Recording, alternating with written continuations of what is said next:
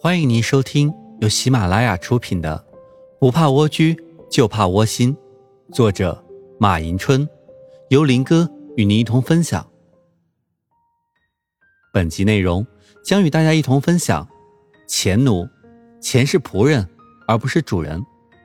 随着时代的进步，现代人的金钱观念也相继加重起来，往往把金钱看作是生活追求的终极目标、人生价值的完美体现。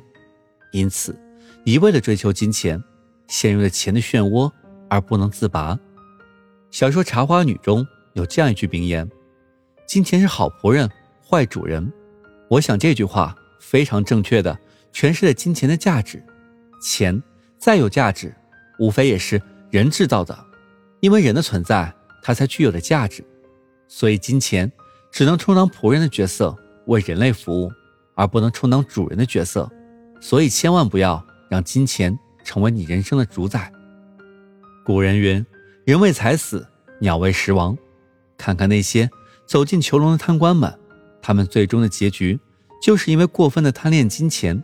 面对这样的人，我们不妨静下心来，好好想一想：已经坐上官位的你，生活已经达到了衣食无忧，还需要对金钱这样执着追求吗？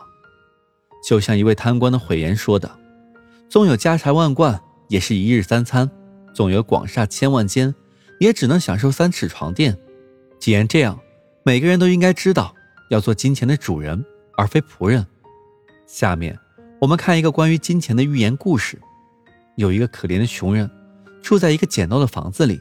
一天，他躺在一张破旧的床上，自言自语地说：“我多么想发财呀！如果我有钱了，一定不做吝啬鬼。”这时，穷人面前突然跳出来一个魔鬼。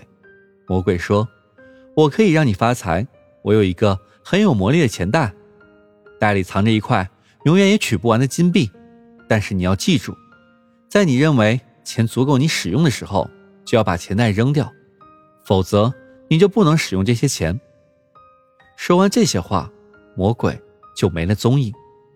穷人发现身边果然放着一个。装有一块金币的钱袋，他非常的兴奋，心想总算是有钱了。于是他坐在钱袋边取了一晚上的钱。第二天，他看着这一堆的钱笑了，心想这些钱够我一辈子的花销了。此时他突然感到又累又饿，想出去买些食物。但是在他想走出去的时候，他突然想到了魔鬼的那句话：想要使用这些钱。就必须先扔掉那个钱袋，于是他打算把钱袋扔掉，可是又舍不得，觉得扔掉钱袋后自己又没钱了，该怎么办？还是把钱取够自己一辈子用的吧。于是又把钱袋拿回去，开始掏钱。就这样，每次想扔掉钱袋的时候，就感觉钱不够花。时间一分一秒的过去了，他总是想用这些钱买自己喜欢的东西，舒适的房子。等等，但是每次他又总是对自己说：“钱多些再去吧。”抱着这种想法，他废寝忘食的从袋子里掏钱。终于有一天，金币装满了整个屋子，可他已经变得枯瘦如柴了。然而此时，他仍旧用颤巍巍的手一边掏钱，一边自言自语的说：“我要有更多的钱，让钱足够支付我一辈子的花销。”最后，他奄奄一息了，把自己埋葬在了钱的坟墓里。一心向前看的人，对金钱的追求永远没有止境。看这个故事，我们只能为他的淘金欲望感到可笑。但是，现实生活中，这样的人却比比皆是。对金钱追求的欲望无法达到满足时，就只能被金钱主宰，沦为金钱的仆人。如今，在社会一致公认。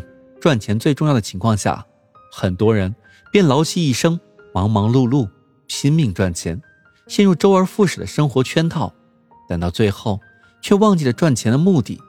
这样的人变成了十足的金钱的奴隶。有人说，财富是过眼云烟，金钱是身外之物。这的确有一定的道理。人的一生还有许多值得我们去追求的事物。如果把赚钱，当做生命的全部，便容易被金钱俘虏，如此痴迷于金钱中的人，充其量不过是一个钱袋子罢了。人生要懂得务实，看清自己的位置，认真做事，不要让自己陷入金钱的漩涡而不能自拔。所以，对钱的作用，我们应该辩证的看待。当你处于生活的艰难阶段时，就先让自己沦为金钱的仆人，来满足基本的生活保障。当你已经满足了基本的生活保障之后，你一定会有精神生活方面的追求。这时，就集主人。奴隶的地位于一体，而当你的生活已经奔小康时，就要懂得搭桥铺路，广积善缘，成为金钱的主人。其实说来说去，无非就是希望每位朋友做金钱的主人，享受财富的快乐，拒绝做金钱的仆人。记得电视剧《尘埃落定》中，男主角说过这样一句话：“让钱生儿子。”是的，钱能生儿子。因为它不仅仅是固定的充当一般等价物的商品，它更是一种资本，它能不断的增值，为我们创造更多的财富。所以，从现在开始，培养你正确的财富观念，让钱生钱。但一定要记住，对于财富观念，千万不要盲从，要懂得为自己量身定做才是最好。不做金钱的努力，就要认识到：第一，钱财乃是身外之物。生不带来，死不带去。第二，钱是为人服务的，而不是人为钱服务。第三，要让金钱在为自己谋福利的同时，也为国家谋福利。那么，对你来说，钱又意味着什么呢？希望你可以在下方的评论区与我们一同分享。感谢收听，我是林哥，欢迎继续关注下一集的精彩内容。